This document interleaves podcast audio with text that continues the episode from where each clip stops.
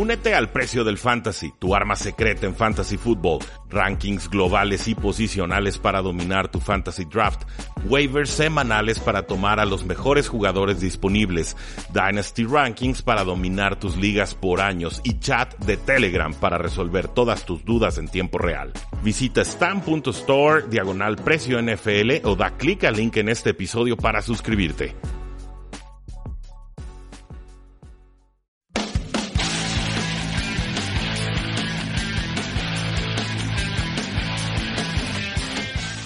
Saludos a todos y bienvenidos a un programa más de Tres y Fuera donde la NFL no termina y nosotros tampoco. Mi nombre es Rudy Jacinto y el día de hoy vamos a platicar sobre los temas más destacados que nos dejó la semana 11 de Acción NFL. Antes de eso, no olviden suscribirse a nuestro podcast Tres y Fuera NFL, disponible en iTunes, en Spotify, en Tuning, en eBooks, en Stitcher, en la plataforma que ustedes gusten. Ahí nos encuentran. Igual eh, también pueden seguirnos en nuestras redes sociales en facebook.com diagonal 3 y fuera, en Twitter como arroba paradoja NFL y en nuestra página web 3 y fuera. Una semana muy entretenida, muy divertida, muy mala para nuestras predicciones, hay que decirlo así tal cual, fue una semana complicada, creo que más complicada incluso que en la semana 10, pero es ciertamente los titulares que nos deja esta, este domingo, este jueves, este lunes de acción, pues son dignos de destacar y aquí lo vamos a hacer. Entonces, estos son los 10 titulares de la semana 11. Titular número 1, la apoteosis de los Santos de Nuevo Orleans. Qué eh, tremenda paliza le propinaron a las Águilas de Filadelfia 48 a 7 y eh, hay muchísimo que destacar de este juego, lo haremos seguramente el día de eh, mañana cuando tengamos las explicaciones y análisis a profundidad de todos los duelos, ya que tengo un poco oportunidad de estudiar más a fondo los partidos. Pero eh, sí noté que las Águilas de Filadelfia le pusieron doble marcaje al receptor Michael Thomas y doble marcaje al corredor Alvin Camara. Entonces, lo, intrigante aquí es, bueno, con doble marcaje a Thomas y doble marcaje a, a Camara, ¿Quién aparece? Que es algo que hemos dicho de los Santos, ¿no? Que faltan alternativas al ataque. Pues bueno, aparecieron el receptor Austin Carr, Jaquan Smith, Dan Arnold y Keith eh, Kirkwood. Se combinaron para 16 pases, 218 yardas y 2 touchdowns. ¿Qué habían hecho antes en la NFL? Pues bueno, los cuatro jugadores juntos habían tenido 25 recepciones combinadas en sus carreras antes de este partido. Entonces aquí queda de manifiesto la gran actuación de Sean Payton dirigiendo jugadas, de Drew Brees encontrando alternativas de pase cuando le quitaban sus opciones predilectas y sobre todo pues que las Águilas de Filadelfia no pudieron en ningún momento detener a otra versión de la ofensiva de los Santos de Nueva Orleans. Son en serio, vienen en serio, son fuertes, van fuertes. Los Santos de Nueva Orleans en estos momentos parecen el mejor equipo en toda la NFL y llevan ritmo eh, verdaderamente de miedo a la ofensiva y sobre todo la defensiva empieza a entonarse. Eh, y creo que ahí tenemos que pasar al punto número 2, el colapso histórico de las Águilas de Filadelfia 48 a 7, lo cual, bueno, se convierte en la peor derrota de un campeón del Super Bowl. Eh, atacaron sin piedad a Sidney Jones, quien regresaba de lesión. Eh, le duró como 20 jugadas el gusto porque se tuvo que retirar nuevamente lesionado, pero le mandaron corridas, le mandaron pases, lo explotaron sin piedad. Las Águilas no tienen juego terrestre en esos momentos. El mejor corredor se llama Josh Adams. Seguramente tendrá mayor participación en las próximas semanas. Pero eh, este no son las Águilas de Filadelfia en 2017. No es un ataque balanceado. El play action brilla por su ausencia. Y, en general el, plan de juego se llamó que Carson Wentz nos gane el partido. Así como aunque suene increíble, eh, Carson Wentz pues necesita un juego terrestre para poder brillar en todo su esplendor los Santos lo retaron a vencerlos por aire y no pudo. ciertamente en esta ocasión no pudo.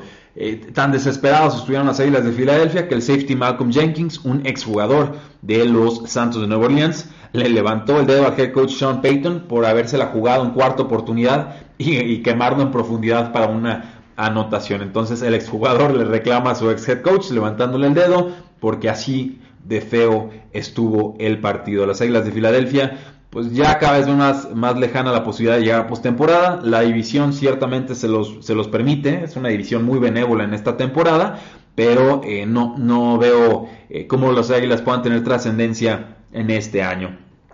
Punto número 3. Los Osos devoran a la NFC Norte. Eh, vencieron 25-20 a los vikingos de Minnesota y hay mucho que disfrutar y, y dedicarse con estos Osos de Chicago. Lo primero que me gustó es que usaron la formación T, una, formación que yo no había visto en muchísimos, muchísimos años, una formación retro, una formación de, corredores, de poder, de, de, de antaño. Y pues bueno, a mí eso me dice que Matt Nagy es un estudioso del juego, que es un alguien que está rescatando eh, jugadas que quizás estaban en el olvido y que su ofensiva va a intentar aprovecharlas de la mejor manera. Eddie Jackson en defensa regresó una intercepción para touchdown y Kalin Mack siguió tan dominante como siempre, consiguió un fumble, bueno, forzó un fumble con Dalvin Cook y eh, los, era cuando los vikingos se preparaban para anotar. Entonces eso creo que le quita toda la inercia, todo el ímpetu a la ofensiva de los púrpura y eh, queda de manifiesto en los resultados eh, finales. 308 yardas en totales para los Osos de Chicago versus 268 de los Vikingos de Minnesota. Lo mismo en el tiempo de posición, más de 34 minutos para los Osos de Chicago, apenas 25 minutos y medio para los vikingos. Esta se convierte en la cuarta victoria consecutiva de los Osos de Chicago y ahora sí, sin temor a equivocarme, nos queda claro que los Osos van y fuerte por el liderato de la NFC Norte. Cada vez estamos más cerca que se acabe la temporada regular y los Osos no bajan el ritmo. El punto número 4, Carolina flota además, así de sencillo, Cam Newton tuvo 357 yardas aéreas y 3 touchdowns, pero contra los Detroit Lions flotó demasiado una conversión de dos puntos para ganar el partido a un receptor que estaba completamente eh, abierto. Eh, le van a querer echar la culpa a las analíticas, a las estadísticas avanzadas, a la toma de decisiones eh, informática, etcétera. Eh, no creo que haya sido la decisión óptima. Simplemente no, veo por qué te la juegas de dos cuando todavía le puedes dar el balón, cuando todavía va a recibir el balón a tu rival. No le vi mucho caso, era tomar el punto y sin meter mayor problemas avanzar así, porque si, si conviertes eso de la jugada de dos puntos, entonces obligas a que tu rival eh, juegue cuatro downs en vez de tres.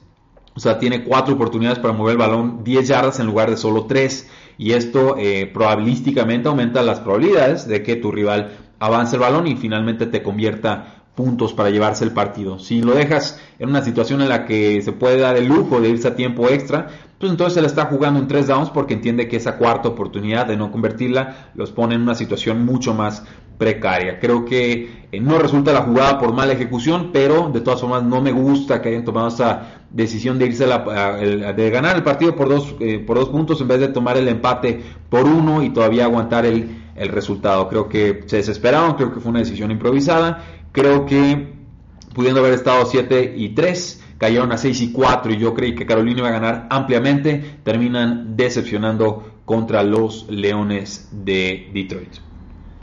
Punto número 5, el resurgir de los Indianapolis Colts. Vencieron 38 a 10 a los Titanes de Tennessee y, hay cifras de escándalo aquí. En los últimos cuatro juegos los Colts promedian 36.5 puntos por partido. Han ganado por diferencia de 19.3 puntos en esos duelos. Andrew Locke no ha sido capturado en cinco partidos, ni siquiera fue tocado en este. Andrew Locke lleva en estos cuatro juegos 13 touchdowns y apenas una intercepción.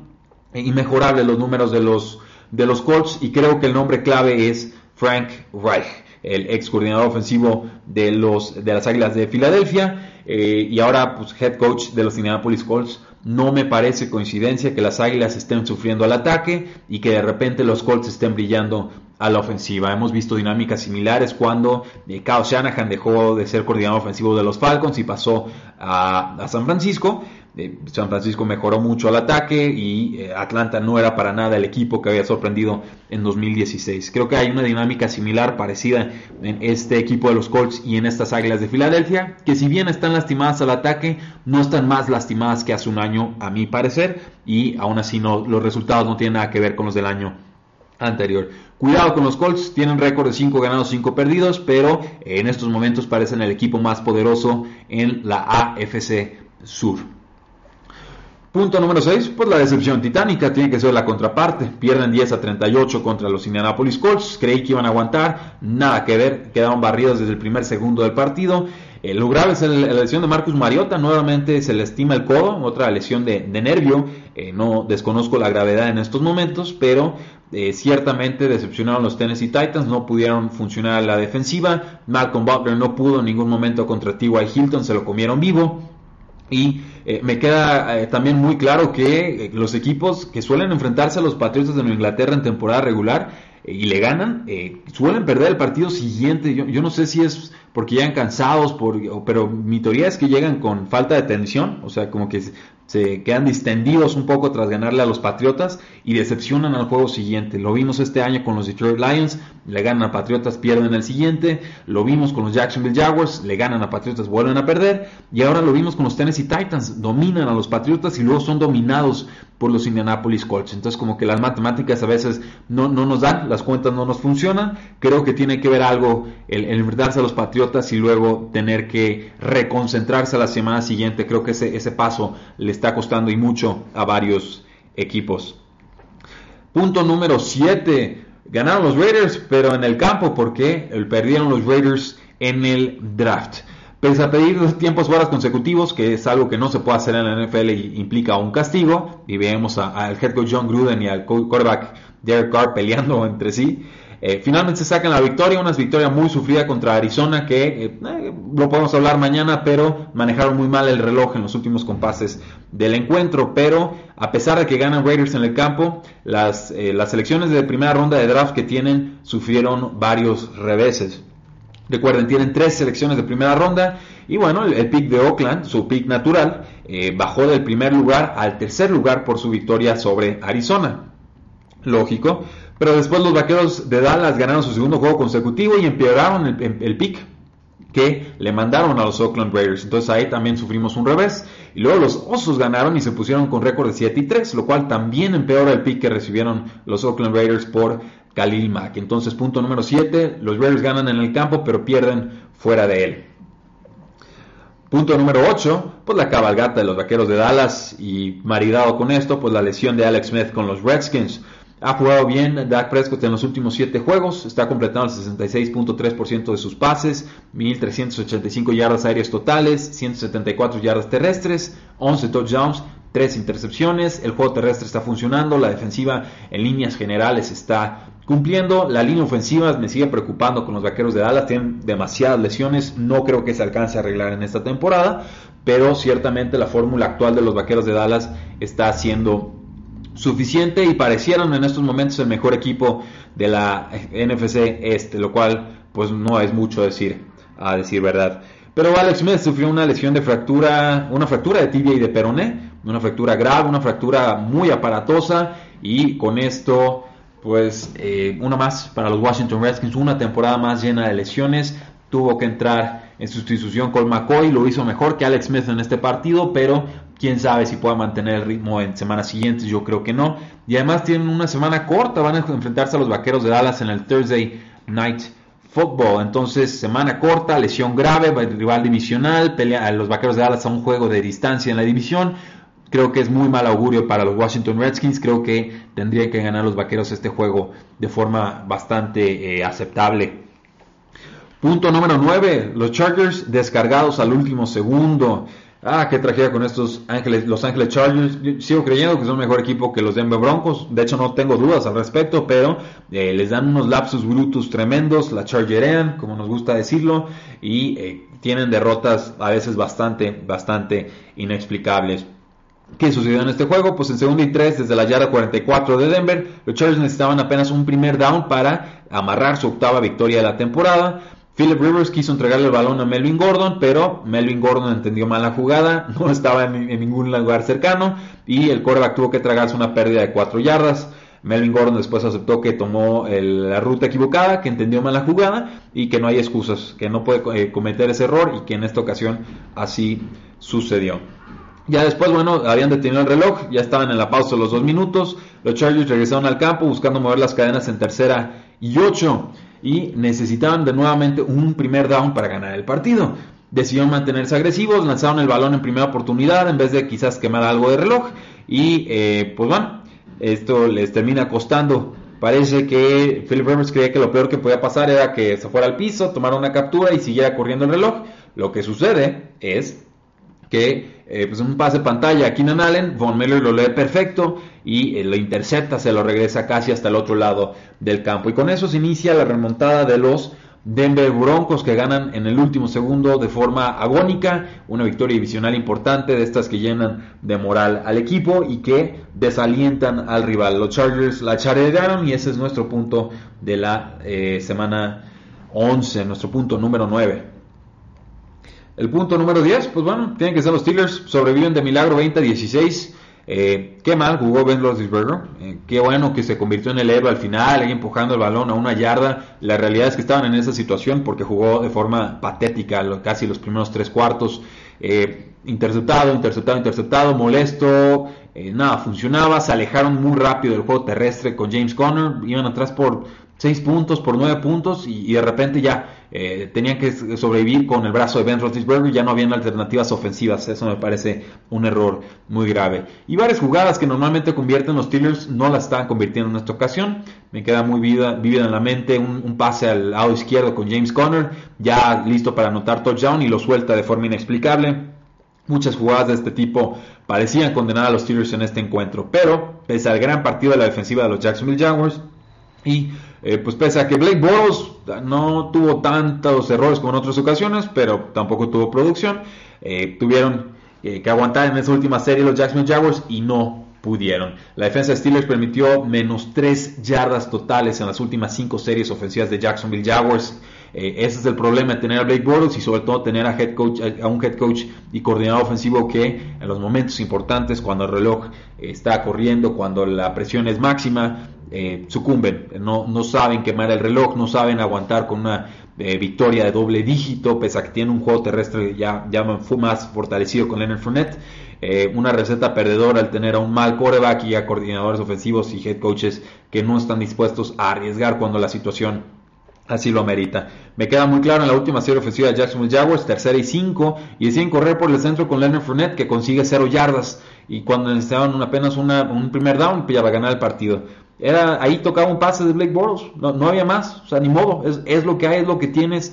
Yo creo que ya es hora de jugar a Corey Kessler, creo que ya tuvieron que haberlo dejado a Corey Kessler desde que entró como suplente y consiguió un touchdown, pero eh, es más fácil conseguir una primera oportunidad por aire que por tierra, sobre todo si son 5 yardas. Aquí juegan, pecan de conservadores los Jacksonville Jaguars y terminan pagando el precio. Y ya a modo de cierre, pues bueno, jugadores especiales. Ezekiel Elliott, el corredor de los Vaqueros de Dallas, 23 acarreos, 122 yardas, un touchdown, además de 7 recepciones para 79 yardas en esta semana, una actuación con más de 200 yardas. Ya tiene 4 de estas en su carrera y pues ya se pone junto a Emmett Smith y eh, a DeMarco Murray como máximo jugador de los Vaqueros de Dallas con esta clase de estadísticas. 4 partidos con más de 200 yardas totales.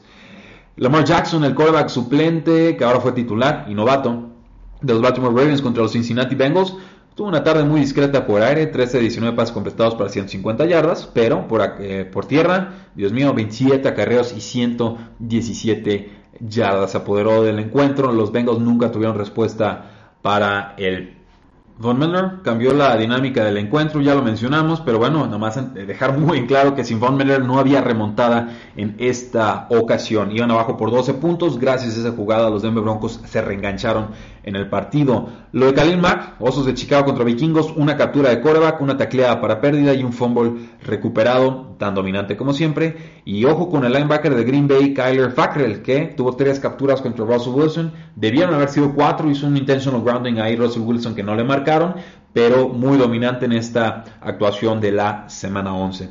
Esos, damas y caballeros, son los titulares de la semana 10. ¿Están de acuerdo o no están de acuerdo? Háganoslo saber en nuestras formas de contacto. Disfruten su inicio de semana. Disfruten el Kansas City Chiefs contra Los Ángeles Rams, donde sea que lo vean. La NFL no termina y nosotros tampoco.